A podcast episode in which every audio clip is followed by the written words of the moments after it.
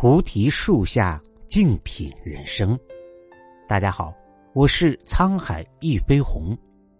今天疗愈菩提的话题是：人生百分之八十五的问题都是心态问题。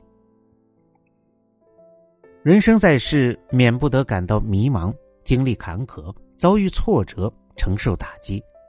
而一个人的成功与否，与心态有很大的关联。你的心态。决定你的命运。哈佛大学曾经做过一项研究，发现一个人在人生中能否取得成功，只有百分之十五的概率取决于这个人的智力和生活经验，而剩下百分之八十五的概率都源自于这个人的心态。换句话说，一个人的人生成败，在很大程度上是由心态决定的。有一天，苏格拉底的学生海勒峰跑到了德尔菲神庙里询问：“世界上有没有比苏格拉底更聪明的人呢？”神谕说：“没有。”海勒峰是苏格拉底的忠实粉丝，他听到神谕以后非常高兴，急忙跑回去告诉苏格拉底。如果是普通人听到这个消息，知道自己竟然是世界上最聪明的人，一定高兴坏了。可是苏格拉底却很诧异：“不会吧？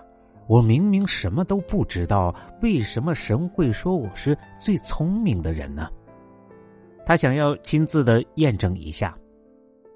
苏格拉底先是去找了一位以智慧著称的政治家，跟他交谈之后。发现这个人其实只有一肚皮草包，但是却妄自尊大。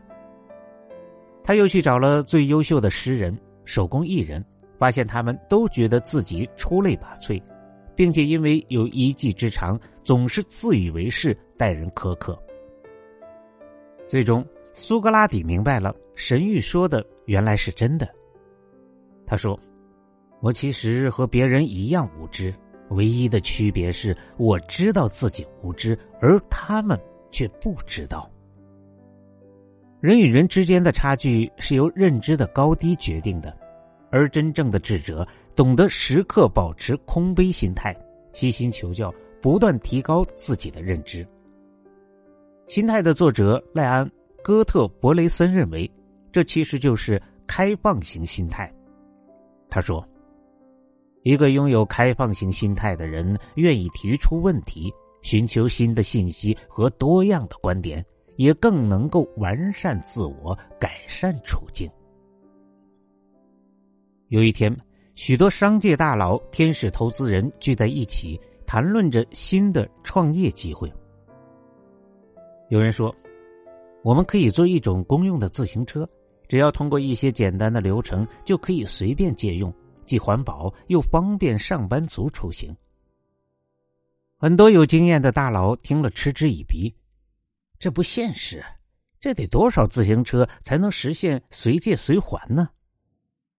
而且自行车公用很容易爆胎，在室外又经常风吹雨打的，肯定需要定期维护，成本太高了。”这个创意被众人纷纷否决，只有一位女士心存疑虑。他摒弃经验，将思路清零，聚焦于思考如何解决大佬们所提出的这些问题。最后，他通过使用高强度抗合金车架、实心轮胎等方法，改善了自行车公用可能出现的损耗问题，创立了摩拜单车。这位女士就是胡伟伟，她说。如果我当初固执的认为自己的经验一定正确，而不是想办法解决问题，就不会有今天的成功。你看，一个人如果能够摒弃思维的惯性，永远保持开放，永远保持空杯，不断接受新的知识，就会创造常人无法创造的奇迹。《心态》这本书中写道。如果一个人在生活中总是要躲避问题，不想有所损失，那么他就会采取防御型心态。那防御型心态是什么呢？就是只注重自己不要失败，避免问题和风险，寻求安逸，谨慎行事。与之相对的是进取型心态，就是勇敢面对风暴和未知，敢于跳出舒适区，从而为自己争取到更多的机会。而当一个人没有目标，没有明确的人生规划的时候，就很容易形成防御型心态。有一个朋友在企业里面上班，他从小就很听父母的话。听父母的话，选择了很好找工作的会计专业；听父母的话，找了一份称之为可靠的工作。他一直中规中矩的工作，中规中矩的生活，直到有一天，公司内部岗位重整，职位竞聘，由于他能力不是很突出，原有的岗位就被另一个更优秀的同事竞争走了。他一下子不知所措。明明我什么都没有做错，为什么却换来了这样的结果呢？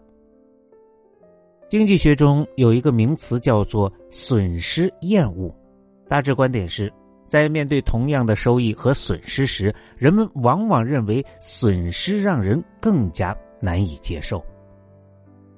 看上去好像什么都挺好的，看上去好像自己拥有的很多。为了不让手上拥有的东西白白的溜走，人们很容易选择退缩，守着自己的那一亩三分地儿，不敢突破自己。现代管理学之父德鲁克曾经说过：“未来的文盲将是那些没有知识和不会更新知识的人。成年人被淘汰最主要的原因是学习能力的下降。”现今这个全球化的时代背景下，无论我们做什么，想要让自己获得更大的进步和提高，哪怕只是想要原地踏步，那也需要不断的获取新知识、学习新任务、掌握新技能。大多数的人都认为成名要趁早，就好像如果错过了某个阶段，就只能一辈子做一个普通人。可是。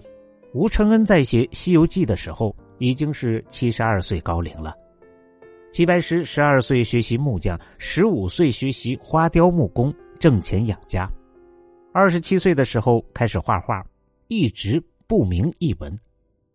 直到五十六岁，他大胆的突破自己，转变画风以后，才开始名声大誉。重要的是，一个人的一生一定要有所追求。不断的磨练自己，不断为自己的人生目标争取更多的可能。因为如果不驾驭命运，就会被生活驾驭。可是人生短暂，谁愿意只做匆匆的过客呢？《山海情》里面有这样一段剧情：林教授想要带领村民通过种植蘑菇、销售蘑菇实现脱贫。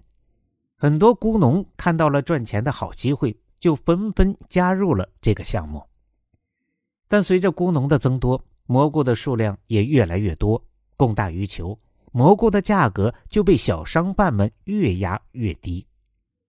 一开始还能卖到三块五，后来连一块钱都卖不出去了。